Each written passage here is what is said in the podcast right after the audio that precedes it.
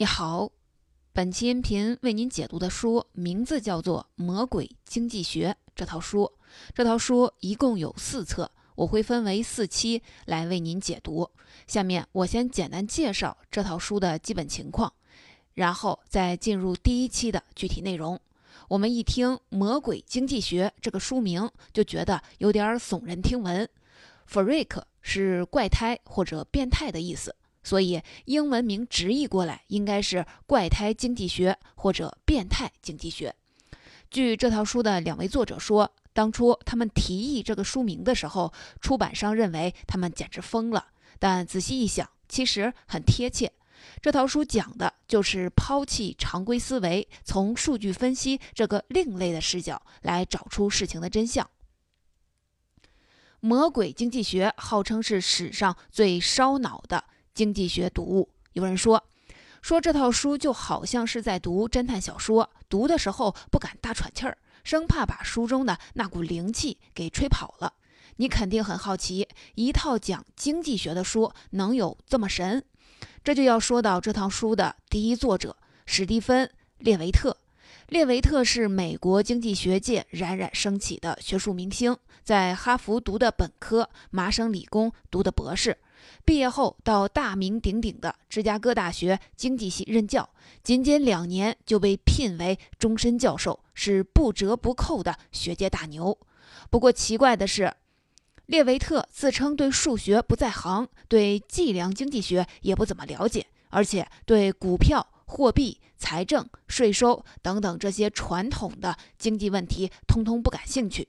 那他对什么感兴趣呢？可以用三个字概括。就是抓坏人，这里的抓坏人是加引号的。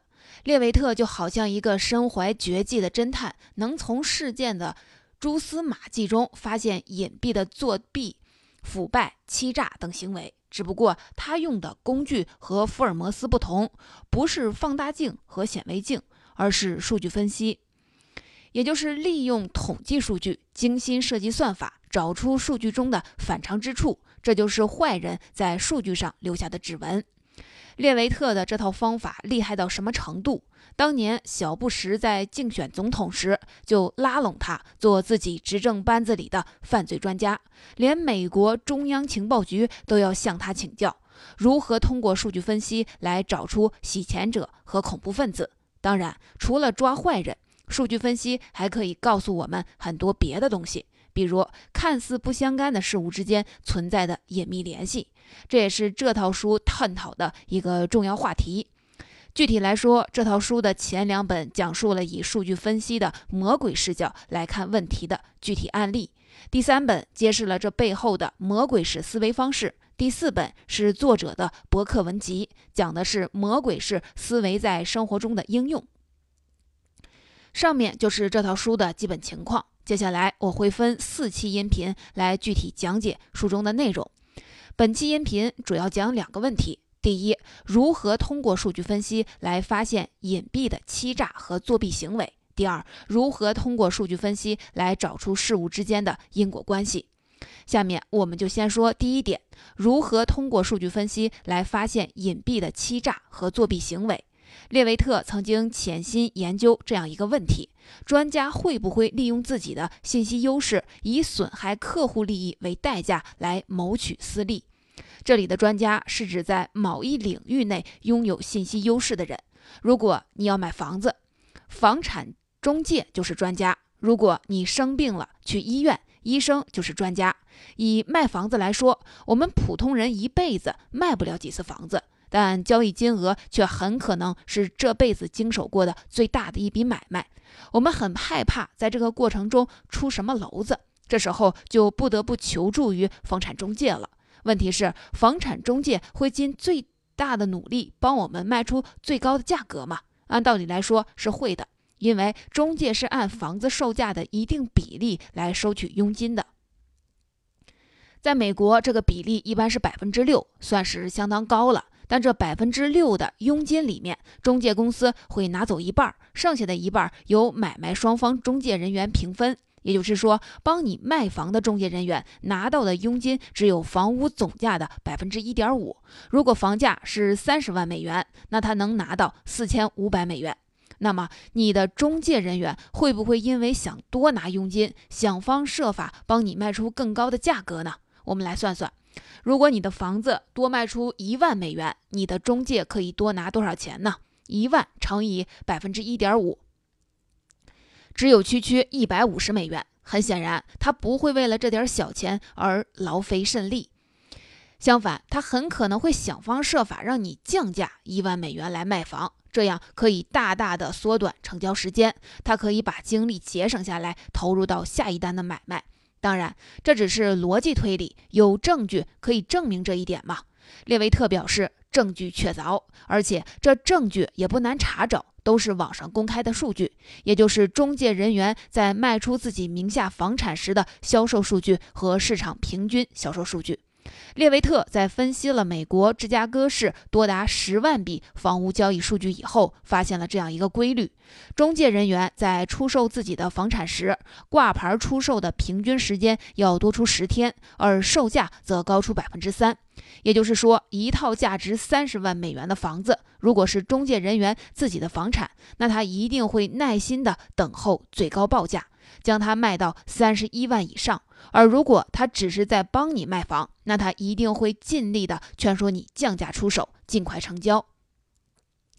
至于劝说的方式，最常用的手法之一就是吓唬你。这里的吓唬当然不是指他会直接的威胁你，而是说他会装作不经意的告诉你，同一个小区和你一样的房型、装修比你还好的房子，推出的价格比你的心理价位还低几万。但卖了六个月没卖出去，这时候你肯定有些慌神。中介在不慌不忙的给你补上一刀，房价马上就会大跌。现在不赶紧脱手，绝对砸在手里，到时候后悔都来不及。这样一来二去，你的心理防线说不定就崩溃了，立马降价出售，还对中介感恩戴德。房产中介会为了自己的利益而欺诈客户，对这一点我们并不会太吃惊。毕竟，房产中介并不是一个道德要求很高的职业。那么，像医生、教师这类自带道德光环的职业，会不会也存在着欺诈行为呢？对此，列维特同样给出了肯定的回答。不过，他同时指出，要证明这一点往往比较难。比如，他想知道。产科医生会不会为了多收取费用而增加剖腹产的比例呢？最理想的情况是拿产科医生群体自己的剖腹产的比例和社会平均剖腹产比例来做一个对比，就可以一目了然。但现实情况是，产科医生本人的医疗档案是保密的，你无法知道这个群体的剖腹产比例，也就无法直接对比。那怎么办呢？列维特还是设法找到了一个间接证明，那就是在生育率下降的地区，实施剖腹产手术的比例要远高于生育率处于上升趋势的地区。这就很可能意味着，在生意不景气的时候，产科医生倾向于提高剖腹产的比例，以增加收入。事实上，不仅是医生，教师也会作弊。你可能会好奇，教师作弊的动机是什么呢？这就要说到美国中小学的教育改革，和中国的教育改革方向正好相反。中国的教改是给中小学生减负，批判应试教育；而美国中小学的教育改革恰恰是引入应试教育。比如列维特所在的芝加哥地区的公立学校，引入了高标准的成绩测验，测验分数过低的学校将被停课整顿，甚至关闭；相关教师则会被调任，甚至解聘。反之，如果测验成绩好，相关教师则会得到升职加薪或者一笔高额的奖金，这样教师就有了拉高学生成绩的直接动机。当然，拉高学生成绩的手法多种多样，比如擅自延长考试时间，给学生暗示正确的答案。等等，这些方式比较隐蔽，很难在事后查出。但有些教师采用的方法简单的、粗暴的，令人震惊，那就是直接替学生改答案。美国学校的标准考试只有选择题，学生用二 B 铅笔将答案涂在了答题卡上。这些作弊教师就利用考试结束以后，将答题卡放入阅卷机之前不到一个小时里，紧急帮学生擦掉错误答案，涂上正确答案。那么问题来了，如果你没有当场抓到这些作弊老师，仅凭事后的考试结果，如何能指认他们作弊呢？列维特再次祭出他的数据分析神功，从总计三十万份的答卷一亿道题目中，耐心地寻找蛛丝马迹。第一，他找出同一个考场出现连续相同答案的情况。进行详细分析，考虑到考试题目一般是从易到难，那么如果十名优等生在前面五道题全部答对，这不算疑点；但如果有十名学生在前面都没能连续答对五道题，最后五道题却全部答对，那就是重点怀疑对象。第二，如果某个考场，某次考试的平均成绩比之前这些学生的平均成绩高出很多，并且下一次考试他们的成绩又大幅的跌回了原来的水平，那么这个考场的嫌疑就最大。像这样的算法还有好几条，这里就不一一列举了。总之，列维特根据这些算法认定有高达百分之五的教师在两百多场考试中存在作弊行为，并向芝加哥教育部门提交了他认为的作弊教师名单。芝加哥教育部门也算是雷厉风行，收到名单后，当即组织有作弊嫌疑的考场进行重考。为了慎重起见，还加入了一部分列维特认为没有作弊嫌疑的考场，同时参加重考。作为对照组，结果显示，在所有重考的考场中，凡是被列维特只认为有作弊嫌疑的考场，重考成绩都一落千丈；而没有作弊嫌疑，仅仅是作为对照组参考的考场，重考成绩与原来的成绩不相上下，甚至略有上升。列维特可真是一抓一个准儿。最后。负责这些考场的教师都收到了严重的警告或者被开除，芝加哥公立教育系统的面貌焕然一新。事实上，抓住教师作弊，这还不算是列维特最经典的一战。在他所揭发作弊行为中，最令人吃惊的是日本相扑比赛中的假球。我们知道，相扑在日本人心中是一项神圣的运动，被尊为国际。相扑比赛时，裁判的腰间都配有一把短刀，意思是如果我误判了，那我就切腹自尽。可见这项运动所标榜的纯洁性和公正性，谁要敢质疑这一点，立马就会触犯众怒。那列维特怎么就和相扑运动杠上了呢？原来，在二零一零年，有两名退役的日本相扑选手突然站出来，揭露了相扑界的大量黑幕，包括相扑手手服服用。违禁药物、赌博、操纵比赛、介入黑帮等事实，他们正要召开新闻发布会做进一步的揭发，谁知两个人突然在同一天神秘死亡，而警方竟然没有立案调查，真相也随之被埋葬。这件事引起了列维特极大的好奇：相扑运动中到底有没有作弊行为？他决心从数据中寻找答案。于是，列维特找到了1989年到2000年这十一年间总计281名相扑选手的3万两千场比赛结果，进行仔细一分析。他问了这样一个问题：如果相扑选手作弊的话，那么他最有可能在哪个场次作弊？这就要说到相扑选手的排名系统。相扑选手的排名对他们而言是至关重要。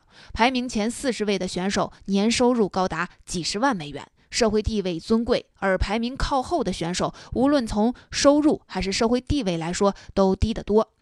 日本相扑大会每年举办六届。每届比赛中，每名选手要参加十五场比赛。选手如果胜利八场以上，排名就会上升；反过来，如果输了八场以上，排名就会下降。这就意味着，在进行了十四场比赛之后，对那些七胜七负的选手来说，最后一场比赛生死攸关；而对那些已经胜利了八场以上，尤其是八胜六负的选手来说，最后一场比赛则没有那么重要，因为他们已经能够晋级了。但又没有希望争夺冠军，也就是说，在最后一场的这两类选手之间，最有作弊动机和可能。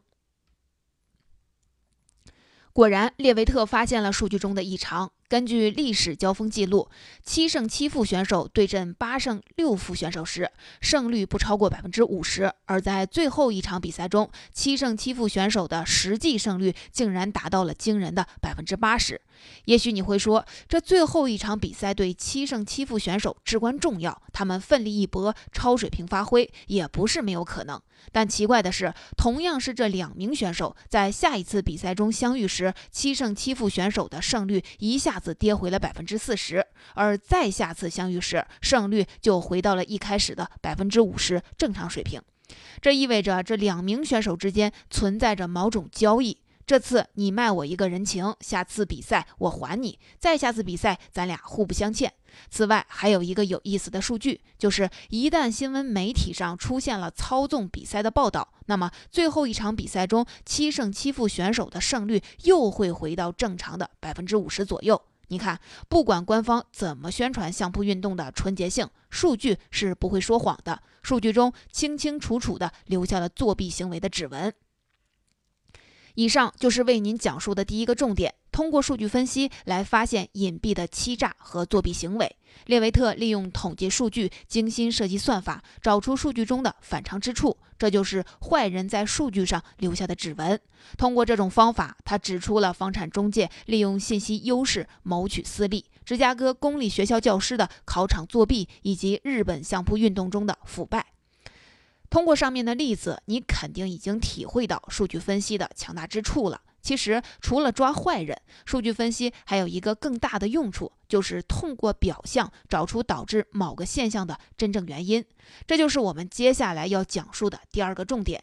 有人说，人类大脑就像是一台解释机器，当每当看到了一个现象，就会不加思索地给对这个现象进行解释，硬加上一个貌似合理的原因。这可以说是人类的一种心理本能，但问题是，这些解释往往是想当然的，漏洞百出，没有事实依据。怎么样才能排除掉假想的因素，找出影响事件的真正原因呢？比如有这样一种观点，认为民主选举中竞选资金的多少直接决定了竞选结果。有数据表明，在竞选中花钱越多的候选人，胜出的可能性也就越大。但列维特指出，这只是意味着竞选资金多和竞选获胜之间存在相关关系，而并不能证明具有因果关系。事实上，有可能是竞选资金多，所以才获胜；也有可能反过来，是本来就最有希望获胜的候选人获得了最多的竞选资金，因为选民不太可能把钱捐给看起来不可能赢的候选人。当然，还有一种可能，就是别的原因同时导致了竞选资金多和竞选获胜这两个结果。列维特认为，确实是别的原因导致了这两者的同时出现，这个原因就是候选人的个人魅力。个人魅力强的候选人胜出的几率本来就大，而选民也更愿意给他捐钱，让他的竞选资金更为充裕，也更有实力花钱。也就是说，个人魅力才是决定一个候选人能否获胜的根本因素，而不在于竞选资金的多少。列维特是如何证明这一点的呢？最理想的办法是保持候选人之间相对魅力值不变，然后改变他们的竞选资金，看看竞选资金的变化是否真正影响了选情。这个办法实际上就是科学家们在实验室采用的单一变量原则，也就是控制其他因素不变，只改变其中一个因素，然后观察这个因素对实验结果的影响。这种方法虽然客观，但是研究社会问题时却往往用不上。我们很难控制其他因素不变，去单独分析一个因素，除非是由于偶然，历史出现了某种的重复性，正好在其他因素大致不变的情况下，只有某个单独的因素变化了。这时候就可以看出这个因素是不是真的影响了结果。列维特就是利用了这种历史机遇，他发现从1972年以来，美国国会竞选中出现了上千次这样的情况，两位候选人在短短几年内多次对垒，由于时间间隔较短，又是相同的两位候选人。可以假定他们之间的相对魅力值变化不大，而他们每次的竞选支出都不一样。数据显示，在这种情况下，候选人的竞选支出对选举结果根本就没有影响。有魅力的候选人即使开支减半，也只会丢掉百分之一的选票；而反过来，魅力不足的候选人即使开支翻倍，也最多只能涨百分之一的选票。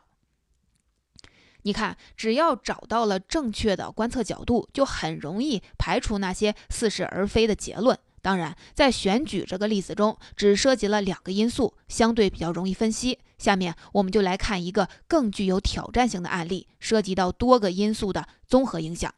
事情是这样的，在二十世纪八十年代，美国社会的犯罪率居高不下，而且还有节节攀升的态势。当时，犯罪专家们断言未来的形势将会更加严峻，暴力犯罪会越来越猖獗，引发了全社会的极大担忧。然而，谁也没有想到的是，进入二十世纪九十年代，犯罪率在全美范围内开始莫名其妙的快速下降。之前做出了错误预言的专家们，这时候又赶紧的站出来，宣称自己找到了犯罪率下降的原因。有人说是因为经济繁荣，有人说是因为人口老龄化，有人说是因为死刑执行率和蹲监狱人数的上升，有的说是因为警力的扩充。那么，在这一堆看似都有道理的原因中，到底哪些是与犯罪率下降根本不相关的因素？哪些是有次要影响的因素？而哪个才是最关键的因素？先来看经济繁荣，经济繁荣了，大家日子好过了，犯罪率也就下降了，很有道理，对吧？但是回顾二十世纪六十年代，当时美国经济呈现了井喷式增长，而暴力犯罪率也随之暴涨，经济繁荣这个因素可以排除。再来看人口老龄化，人的年龄越老，实施暴力犯罪的可能性就越低。听起来也很有道理。但是，美国从一九五零年代左右就进入了老龄化社会，老年人口的比例在几十年中是缓慢提高的，并没有突然增加。而九十年代的犯罪率是突然下降的，这显然和人口老龄化没有关系。再来看死刑执行率和蹲监狱人数的上升，死刑执行率上升会对罪犯形成心理威慑，从而降低犯罪率。这种说法对吗？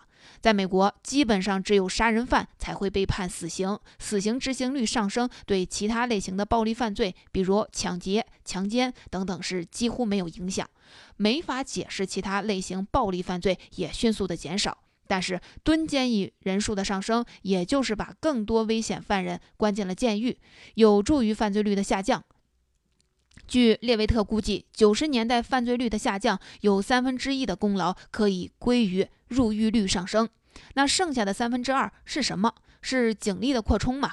有数据可以说明，每次市政府选举之前，参选的在任市长往往会临时扩充警力，以拉拢重视治安的选民。这时候可以看出，扩充警力对犯罪率下降的确是有影响，但影响幅度没有那么大。据列维特估算，九十年代犯罪率下降有百分之十的功劳可以归于警力扩充。你看，专家们认为的九十年代犯罪率下降的原因，一个一个都被列维特排除了。经济繁荣、人口老龄化和死刑执行率上升是不相关因素，蹲监狱人数上升和警力扩充是次要因素。那么，最关键和最根本的因素是什么呢？这个原因没有任何一个专家提到过，而列维特一提出来，就引起了轩然大波。他认为，真正的原因是要追溯到一九七零年代的一个著名的法律判例——罗素韦德案。当时，堕胎在美国是非法的，而一名叫罗的未婚先孕女性打官司，要求获得堕胎权。官司一直打到了美国最高法院，最后最高法院判定罗胜诉，在全美范围内推行堕胎合法化。在这个案子宣判后的一年之内，就有七十五万名美国女性选择了堕胎手术。那么，七十年代的堕胎合法化又和九十年代的犯罪率下降有什么关系呢？我们先来想想，什么样的母亲最有可能选择堕胎呢？就是那些生活贫困、受教育程度不高、未婚先孕，甚至是未成年就怀孕的女性。他们的孩子一生下来就面临贫困和单亲的环境，成年后犯罪的可能性很高。而列维特的结论就是，七十年代的堕胎合法化让很可能成为罪犯的那一波孩子没能生下来，于是，在本来该他们大展拳脚的九十年代，犯罪率实现了断崖式下跌。可以想见，在一向强调政治正确的美国，列维特这个观点一抛出来，就引发了极大的争议。很多人质疑：你怎么证明这个观点呢？堕胎合法和犯罪率下降可能只是具有相关关系，而不是因果关系。面对质疑，列维特拿了具体的数据说话。首先，在罗素韦德案之前。美国已经有五个州率先实行了堕胎合法化，这五个州犯罪率下降的时间点要明显早于其他州，犯罪率下降的幅度也大于其他州。其次，在美国全境实行堕胎合法化之后，各州的实际堕胎率是不同的。数据显示，在七十年代堕胎率越高的州，在九十年代犯罪率下降的幅度也就越大。最后，九十年代犯罪率下降很大程度上归功于二十多岁年轻犯的锐减。而其他年龄段的罪犯并没有明显的减少，这几点加起来，很好的证明了七十年代的堕胎合法化才是九十年代犯罪率下降的直接原因。以上就是为您讲述的第二个重点。通过数据分析来找出事物之间的因果关系。社会问题错综复杂，很多因素之间只具有表面的相关关系，而不是真正的因果关系。列维特通过两个案例，一是分析主导选举的因素，二是寻找犯罪率下降的原因，展示了如何通过缜密的数据分析来挖掘事件背后的真正原因。本期内容就跟您讲到这儿，下面来简单的总结一下数据分析的神奇之处。第一，通过数据分析来发现隐蔽的欺诈和作弊行为。列维特利用统计数据，精心设计算法，找出数据中的反常之处，这就是坏人在数据上留下的指纹。通过这种方法，他指出了房产中介利用信息优势谋取私利、芝加哥公立学校教师的考场作弊以及日本相扑运动中的腐败。第二，通过数据分析来找出事物之间的因果关系。社会问题错综复杂，很多因素之间只具有表面的相关关系，而不是真正的因果关系。列维特通过两个案例，一是分析主导选举因素，二是寻找犯罪率下降的原因，展示了如何通过缜密的数据分析来挖掘事件背后的真正原因。现在你明白为什么《魔鬼经济学》这套书号称是最烧脑的经济学读物了吧？